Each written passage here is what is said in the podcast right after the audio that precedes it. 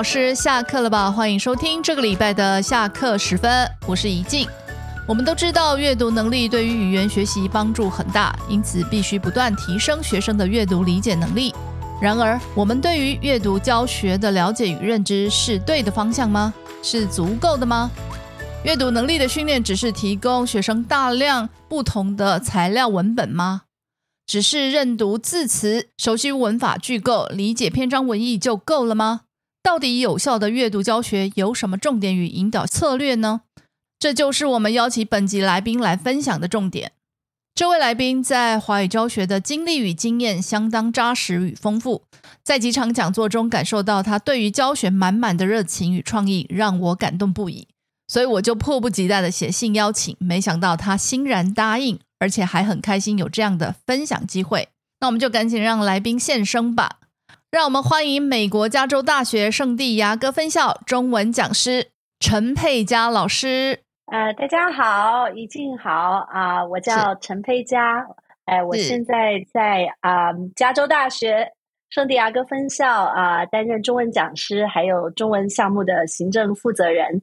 非常开心能邀请到耳闻已久的佩佳老师哦，欢迎哈，谢谢谢谢。对我真的是耳闻已久啦，没有对。那其实这一集我很 期待，也很紧张，因为佩佳老师是我听闻已久的一位学姐哦，千万不要真的真的，你这样就把我在研究所的时候泄露出来了。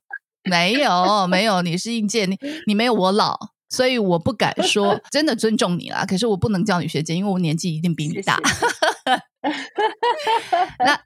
我那时候耳闻的是，听说你是邓老师的四大得意门生之一哦。哇哦，我自己都不知道，真的有没有听过这样？没有哎，没有。然后颜值爆表，还好你这个是 podcast，看不到人。有有，我看一下，我已经认证过了，真的蛮漂亮的。对，所以其实我那时候就很想认识，哎，这个佩佳学姐到底是怎么样？没想到机缘直到今天。很高兴有这个机会。那虽然如此，对我其实很高兴哦。那虽然如此呢，我还是跟听众一样，都是对佩佳老师认识不深的，所以我们就请佩佳老师先介绍一下自己，说说自己在教学呃，就是华语教学的经历跟故事。好的，好的，好，欢迎。嗯，好，谢谢一静啊。好，那我叫陈佩佳啊，我在台湾出生长大。嗯，大学的时候我念的是台大外文系，因为那时候觉得我应该是很喜欢文学的啊。是，那也不是不喜欢啦，但是嗯，在一个就是我们的二年，我们二年级的时候是这个必修课有一门这个语言学概论，结果我上了之后，我就发现，哎，我好像对这个东西比较有兴趣，然后我就大学的时候就开始是，就是开始。上完了这个语言学概论之后，我就开始上所有我们系上就是跟这个语言学有关系的这些课呢，我就上了很多，然后还上了一个这个第二语言习得，哇！然后那个时候呃，到了大概到大四的时候，大家都开始找工作了嘛，有的同学要去研究所，有的人要出国，有的人开始找工作。其实我到那时候还不太知道要自己要做什么，嗯，但是我一直觉得我很喜欢说话。所以我就想，哎，我可能去当老师还不错吧。嗯，然后那时候就是，嗯，在台大的校园里面看到一张海报，是就是这个师大华研所，那时候刚刚成立，就是我去考的时候是第三届。那我其实那个时候其实我完全不知道，对我完全不知道什么叫做教中文，完全不知道。但是我看了半天之后，我就想，嗯，好，我喜欢教书，然后呢，中文是我自己的母语。那大概比教英文容易吧？你看看那时候，因为我什么都不知道，所以我就想，嗯，应该是比教中文容易吧？那我就教英文容易吧？那我就去试试看吧。所以呢，就很幸运的就考上了这样。那嗯，进去了之后，当然才知道，就是说，哦，原来完全不是这么一回事。就是说，我自己虽然身为中国人，但是完全不是这么一回事。我们什么都不知道，什么都回答不出来，只不过是会说中文而已。是那嗯，在华研所当然就是这接受这个磨练两年之后呢，嗯啊，就到这个美国。那我那时候很幸运，我啊的第一站是哈佛大学，我在那个地方教了，我在那里教了五年的中文。所以你是以那个实习的机会过去吗？还是就是正式的工作呢？嗯，其实是正式的工作，不过嗯，今天就在这里就把它讲出来好了。我为什么要去那里呢？其实也当然啦，哈佛大学很有名。不过呢，当时的这个男朋友在那里念博士，所以呢，可以理解。所以早早就一心一意的，我一定要往美国的东岸去，这样的。怎么这么刚好？嗯嗯，哎，就这么刚好，对，就这么刚好。所以一开始的时候就过去。那大家一开始做的一头一两年做的是比较像他们助教的工作，然后第三年开始就是身为讲师的工作，所以我在那里教了五年书。那后来先生就毕业了，那就这样嘛，嫁鸡随鸡吧。那先生呢，想要到这个圣地亚哥去，好贤惠啊！是的，所以呢，我我就放下了那里的工作，就跟到这个圣地亚哥来了。然后结果一待呢，就是十八年哇！对，就在这里，小孩也出生了。但是呢，没有没有什么好抱怨的，因为圣地亚哥，如果大家有机会来玩的话，真的是风光明媚。然后我们的学校就在海边。学生十分钟就可以到海边去冲浪啊，干什么这样子？所以，所以，然后离台湾又近，然后气候又好，真的真的，我去过一次，真的很很其实其实没有什么好，很舒爽，抱怨的。对，真的是很棒的工作环境啊。对，嗯，所以也就这样子，然后就就这么安定下来了。然后目前已经是这个第十八年了，堂堂迈入第十八，时间过得很快。对，时间真的过得很快。我想问一下，就是在在哈佛的那五年呢？对。对你来说最大的收获跟成长是什么呢？哇，呃，哇，这问题好大，因为其实我觉得我收获就是我的成长最快速的时间，还真的是那五年，是吧？对，就是华研所给我，华研所给我很多的这个理论跟基础，嗯嗯。但是呢，在我在华研所的时候，就是哦，读书，然后哦，做报告、做研究这些东西，但是我一直都。没有，因为我从大学毕业就立刻进了研究所，所以其实我一直都没有很扎实的这个真正的这个实战经验。是，那那五那五年在哈佛呢，我觉得真的是磨练的很好，而且那时候在那里有好多位这个呃大师，这个刘月华老师、何宝章老师，这个刘月华老师在那边啊。哦，我哇，对对对对对对对。所以啊，刘玉华老师、何宝章老师、胡文泽老师，这些都是这个语法界的这个大师啊。我其实基本上，我的那五年，尤其那时候刚去，那是第一份工作，然后又在哈佛，那你可以想象，一个二十多岁的女孩子，其实我是非常非常的战战兢兢的过每一天。所以我觉得他们认真教，我也努力学。嗯然后我很喜欢在那里的工作环境，就是说有呃老师们，因为老师的人数很多，所以你真的可以跟不同的老师学到呃不同的东西。所以我觉得那五年是我从一个研究生。变成一个老师的一个真的是非常非常重要的的五年啊！来到这个圣地亚哥之后，变就是比较像嗯，大家都要自己独立教课，是，然后你就是已经是这个独当一面的一个老师，所以你的成长需要自己去寻找。对，可是，在那里的时候，好像你坐在那里跟人家吃个中饭，你就可以听到很多东西，学到很多东西。对对对，所以那五年真的是。非常的宝贵的的的经验，我觉得可以想象得到，因为你刚好就是毕业之后就到那边去 嘛，对不对？所以开始去磨练自己的实物教学的技能跟能力。是的，对，是是是。那是是当中有没有那种让你比较冲击或者是挫折的一件事呢？有吗？我觉得冲击是冲击是呃，那是我第一次出国。是，我是我们没有，我没有在国外念过书，所以那是我第一次出国，然后我就到了这个城市，面对这美国最顶尖的一群学生。是啊，其实我觉得所谓的冲击，我觉得就是那个，就是说你真的是面对学生的时候也战战兢兢，嗯嗯嗯，因为他们每一个看起来都很厉害，是。你都很怕被他们问倒，是，然后你也用尽一切方法。是呃，要帮助他们，就是说学中文这样子。所以我觉得所谓的冲击，大概就是那个部分。对我在这个人生的不管，就是说呃文化上的冲击，这个工作上的冲击，还有这个成长的历练上面，我觉得都是非常很多事情。我回怎么说？回头再来想的话，都觉得说。哇哦！我希望当时我如果可以这样做或那样做就好了。这样 就是有有时候会回头去想，然后就觉得说哦，不过当时但是我那时候也会想，哎呀，当时年纪小，就是是是是，你知道吗？就是说不懂事就是不懂事，是对对，人生一定是这样了。但是真的是，嗯，就是这个样子。嗯嗯嗯。所以那时候你是毕业之后直接进入职场嘛？所以你你觉得在对学校的那个理论知识转换到那个直接到实物里面，你觉得这些学校学到的呃理论知识对于实际教学有没有什么样的帮助，或者是你是如何转换的呢？其实一定有帮助的。因为我觉得华研所给的这些训练还是非常扎实的，嗯，所以呢，哎呀，我把这些语法书啊、什么 邓老师的讲义啊、什么东西的都搬过，都搬过来了，然后老师的谆教诲，很多的事情都都记在心里，嗯，然后我觉得，呃，好处就是说立刻就开始教，而且。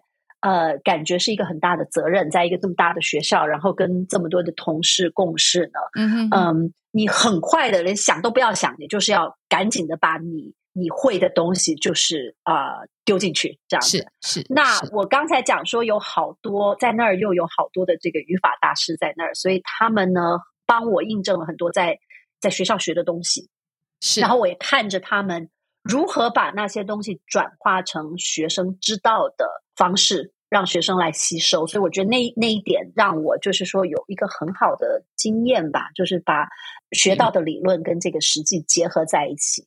嗯，我觉得这一点非常重要，就是嗯，我觉得目前看到一些老师或者是一些研究生吧，嗯，呃，我依稀感觉啊，就是会觉得，哎，理论学了那么多，好像在实物教学上面好像没有什么太大的帮助。那我觉得应该是在于，就是从理论转换到实物，要怎么去转换？嗯，对，这个技巧，我觉得是这样啊。你看，这这么讲哈，你就会知道我是老人了。就是我，我现在在回头在想啊，我那个时候真的是没有想那么多，反正就去做就是了。我觉得要有一颗。要有一颗，就是说你愿意去做的心，还有愿意去学习、去吸收的心。嗯，然后不必我我没有刻意去想说，哦，这个是我课本上学的东西，哦，这是我在这里学的东西，没有。但是我就把自己当做一个完全空白的一张纸，然后我去吸收，去海绵吧，海绵可能比较好一点。是，就是我就是努力的去吸收。那个时候年轻。又还没有结婚，没有小孩，根本没有什么呃其他的，你知道，其实像我们现在的这些其他的责任，对不对？是是哦，我我就是能做什么做什么，然后能学什么学什么，我只要有这个机会，我就我就去做，我我完全的啊，上面交代什么东西，我就去试试看。对，因为然后因为那股傻劲，我觉得其实替我累积了非常非常多的不同的经验。是，比方说，老板说：“哎，你去做什么什么？”我我不会跟他，我不会跟他说：“哦，为什么别人不用做？”我不会，因为哎，我刚好有这个机会去试试看啊！我刚好有机会这个学学看这个东西或那个东西什么的。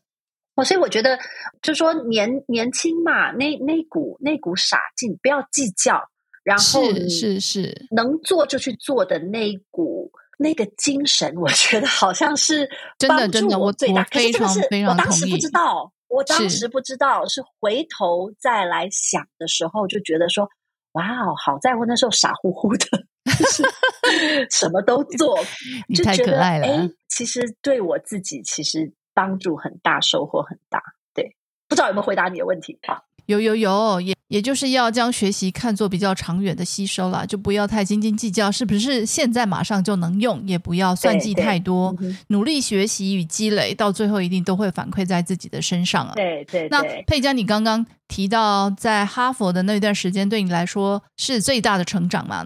而且看到了很多语法大师将理论知识转换到实际教学的极佳示范，那是不是能分享几个具体的例子呢？嗯，好。比方说，其实我觉得我们大家应该就是说，呃，在念研究所的时候都念了这个语语言学嘛，对不对？我们也都画过这些树状图啊什么的。对，但是我觉得那些东西你不能把那些东西直接搬给学生，因为他们其实是他们其实也不是跟你来念语言学的，然后他们主要要知道说我到底怎么说。然后我觉得在在哈佛有一个很大的，刚才你问我说有哪些冲击哈？对对，哈佛的学生非常爱问问题，是他们有很多的问题，因为他们实在是太聪明了。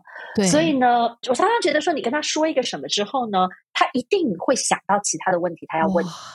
所以我在那里学到的一个呃，就是你你你教他们其实是很快乐的事情，因为你知道那个这个举一反三，是当学生能举一反三的时候，你真的是觉得说，哇，我真的是没有白疼你们那种感觉，你知道吗？你真的是乐观正向的。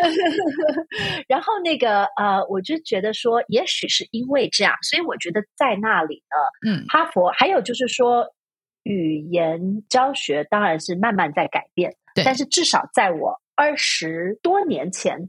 在哈佛的时候呢，这个语法本身的这个啊，不管是操练，不管是这个精准度呢，都是非常非常重要的。嗯嗯，所以我是看着这些老师们呢，他们这个满腹的这个学问，是我的那些很基本的、很基本的那些，就是说这个乐动词后面的那个了，跟句子后面那个了到底有什么不一样？什么时候用哪一个？什么时候不用？呃，为什么这个句子用，那个句子不用？为什么整篇的时候不需要用？然后你这样子用说。这句话说完了没有？嗯，这些东西呢，我都在跟他们啊，听他们上课，跟平常跟他们闲聊的这个过程当中呢，全部都学起来。太棒了！你为什么要学起来？太重要了，因为学生会问，真的，真的。你现在跟他讲了这个，你跟他讲说，我今天要讲说，哦，呃，我你你你今天喝了几杯咖啡？我喝了三杯咖啡。马上有学生要问你说，我为什么不可以说我喝三杯咖啡了？如果我说我喝了三杯咖啡了，可不可以？或者是哎，他看到你这整篇的东西，然后他就说：“哎，你这个也是昨天发生的事情，你为什么没有加乐？对不对？你为什么你为什么可以说哦？他十年以前是学生，然后后面怎么没有了？是这这这到底是怎么回事？所以，对我我的感觉就是说，那段时间的磨练，除了跟这些大师在一块儿之外呢，学生给了我很大的。呃，训练就我必须自己的头脑要很清楚，我才能应付这些问题。因为语言是活的，嗯，你不能跟我，你不能告诉学生说，你就把我这几个句子背下来，就这样。那难道你走到哪儿，你都跟人家讲说，我昨天喝了三杯咖啡吗？不对呀，对不对？所以你要知道说什么时间说什么，怎么说乐怎么用，过怎么用。哎，怎么这两个都是过去的事情？然后你为什么这时候用乐，这时候用过呢？对不对？所以我是觉得，嗯。不管是在学校学的，或者是后来跟这些呃这些长辈们学的啊，嗯，我都觉得这些东西呢，我把它藏在我的脑子里。我并没有说我上课的时候一定要把它全部讲给学生听，嗯，但是呢，我我现在在训练我自己的这个助教的时候，我也是这么说的。我说，我告诉我解释这些给你们听，我没有叫你上课去讲，可是我要你准备好，万一嗯学生有问题是。我很记得邓老师，就然后我说，我说，我说，我把华研所的东西都带着，跟着 跟着我在一块这样。邓老师，邓老师以前千交代万交代的一句话就是说：你要对学生负责，你要对你这个讲出来的内容负责。你如果不会、不懂，你不要乱讲。是是，所以他那时候交代我们一句话，我一直记到现在二十多年，我都记在心上。嗯，就是如果学生问你一个问题，然后你不知道要怎么回答。对你不能乱回答，你不能说就是这个样子，或者是说哦，你就自己乱编一个东西，你知道吗？就是说哦，就针对那个句子去编一个编一个理由出来。嗯，他说你不会就是不会，对你宁可告诉学生说让我回去想一想，是，然后他你明天再来告诉他们，可是你不能乱说。他说这是就是说做老师对自己就是对学生的一个一个这个责任心责任感，你知道吗？所以。这一句话我一直牢牢记了二十几年，就是说，我觉得做我们我们做老师最基本的，真的就是这样。所以你问我说，那个背后的素养重不重要？告我告诉你，太重要了，真的真的，我也同同意。因为其实会看到一些，就是一些老师啊，就会觉得，干嘛去分析这些东西呢？就是学生用久了，然后你先把那个结构掌握之后，就知道了。可是我其实真的不这么认为啦。既然你是一个华语老师，对就必须要有这样的专业吧。还有一点，其实我觉得你也要想你的对象是谁。嗯，如果说我们大部分的人教的都是成年人啊，他们的这个心理认认知跟成熟的程度呢，他们是可以承受这个的，没有必要把他们像小孩子一样的说：“哦，你就跟着我说，没错，以后你就会了。”这这听起来像是在对小孩子说话，你知道吗？就是。嗯嗯，我不知道啊，我的感觉是这个样子。我我同意，我同意。对，我我我我一直觉得大学生，我常常也是这样跟我学生讲的，就是说我你们都是大人了，我嗯知道你们有分析的能力，来，我们一起来看，你觉得为什么？嗯嗯嗯，对嗯我，我我到后来，等我就是说再再继续这样教了，就那五年我真的很很生很嫩，然后我还在有一点像呃，这个叫怎么说呢？就是说看呃呃呃呃，观摩学习跟吸收的阶段，观摩学啊，太久没用中文了中文真的太好了，对我中文好差，就说对，就是那个阶段。我嗯还在战战兢兢的把我学到的东西全部都放上去，但是嗯当然后来来到圣地亚哥之后，因为自己独当一面，然后还得是。再带带 TA，对，所以我一直在反复的继续思考，我还有什么更好的这个呃，就是说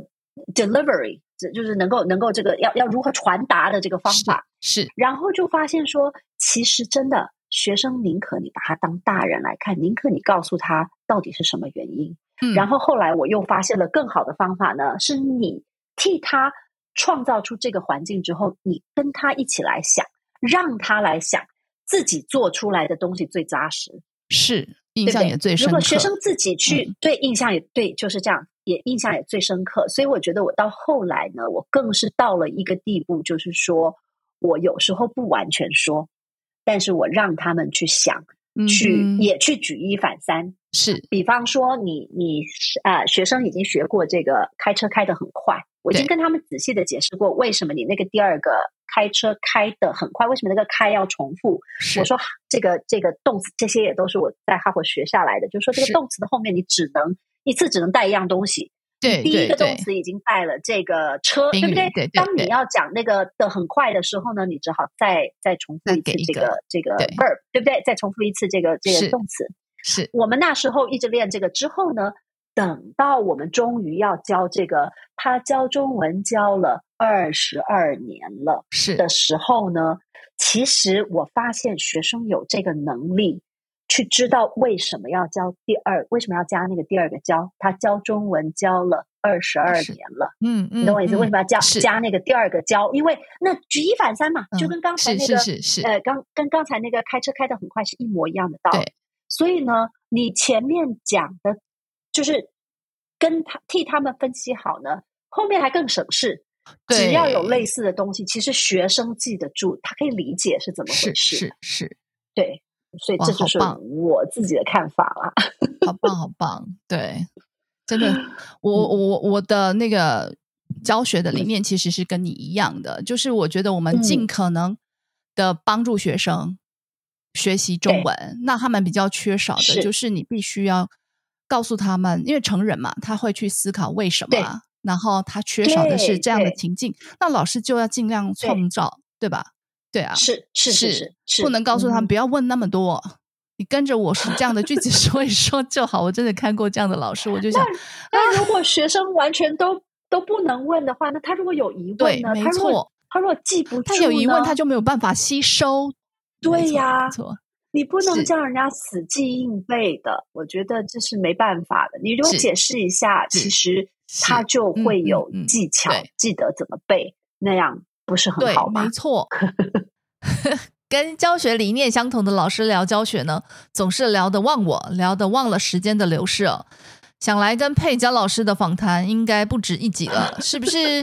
听众觉得有福了呢？我们今天就在佩佳老师分享他从零积累到现在能独当一面的华语教学之路的故事，画下句点。当然，从佩佳老师的故事，让我们知道专业从来都不是一蹴可及的，是一路上心怀感谢的磨练与认真吸收学习而来的。要不断的积累提升，才能不负身为语言老师的责任呢、下一集我们将请佩佳老师分享阅读主题的相关内容，并好好挖掘他在这方面的策略与技巧，绝对精彩可期，千万别错过。那么音乐之后，紧接着就是备课小教室。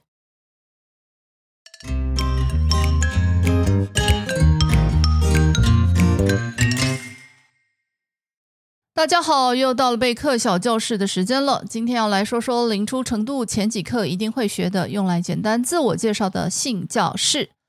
这三个词都可以用来介绍名字，但是有的可以接全名，有的不能。有的可以加称谓，有的不行。到底三者的使用各有什么异同呢？我们就来看看吧。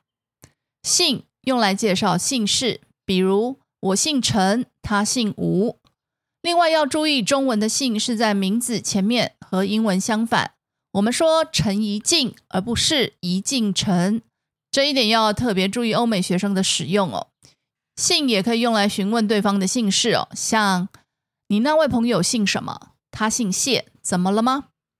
如果是第一次见面或问比较年长、工作职位比你高、有一定社会地位的对象时呢，常常用礼貌问句“您贵姓”，而对方回答其姓氏之后呢，就可以在其姓氏后加上称谓，如小姐、先生、老师、老板等等。我们来看一下例句哦，请问您贵姓？我姓吴，您呢？吴小姐您好，我姓王。王先生很高兴认识您。那叫呢，可以用来介绍自己的全名，比如我叫王国书，或只介绍姓氏之后的名字，这时得跟姓搭配介绍，比如我姓王，叫国书。当然，也可以用来问某人的名字，回答可以是全名或姓氏之后的名字，比如请问你叫什么名字？我叫李天德，或者我姓李，叫天德。也可以使用你，你可以叫我什么什么的来说明，希望别人或者大家是怎么称呼你的。比如，请问你叫什么名字？我叫李天德，你可以叫我阿德。最后是是，跟叫一样哦，可以用来介绍自己的全名或姓氏之后的名字。比如，我是马安童，或者我是安童。另外，也可以用某某人是谁来询问某人的名字或什么人，可以回答全名或者职称、身份、关系等等啊。比如，刚刚那位先生是谁？他是新来的学生，叫方田心，或者他是方甜心，是新来的学生。也可以用来介绍自己或某人的名字或职称、身份、关系等等哦。比如第一个对话。你好，我是新来的学生，我叫谢美美。美美你好，我是李国书，很高兴认识你。第二个对话，张小姐，这位是我太太美金，这位是我的秘书黄太太，您好。最后姓教室也常常两两互搭使用，或者三个全用。比如，大家好，我姓黄，叫黄书中，我是新转来的学生。或者大家好，我姓黄，叫书中，我是新转来的学生。另外一个例子哦，你这学期的老师是谁？我只知道他姓林，叫什么我不记得了。以上呢是针对性教室三者的使用方式做个简单的整理与区别，希望对老师在备课教学上有所帮助。那么备课小教室，咱们下次再见喽。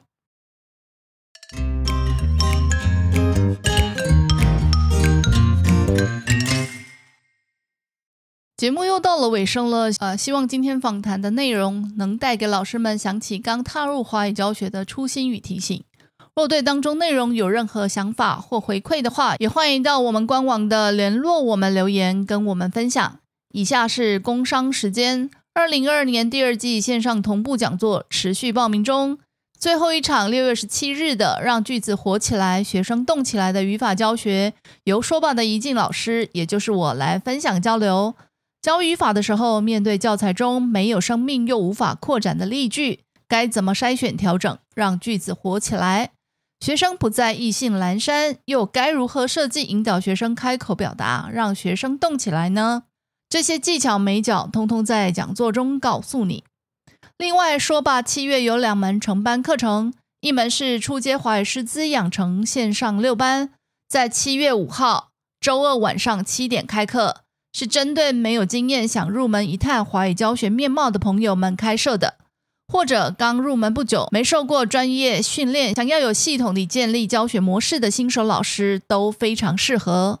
内容以实物技巧为重，手把手、一步步的示范体验，心动的千万别错过。一门是语音教学纠音，也有 SOP 线上八班，在七月十六日周六上午十点开课。如何有系统逻辑地教授语音？以学生能轻松掌握并能自行纠音为目标的一套语音教学课程，绝对颠覆你对语音教学的认识与了解。最重要的是，能提升你语音教学的技巧与能力。所以，赶快来哦！如果对以上讲座课程有兴趣的话，欢迎到我们说吧语言工作室的官网 sblc.tw 报名。那么，我们今天的节目就到这里，感谢您的收听，下周再见。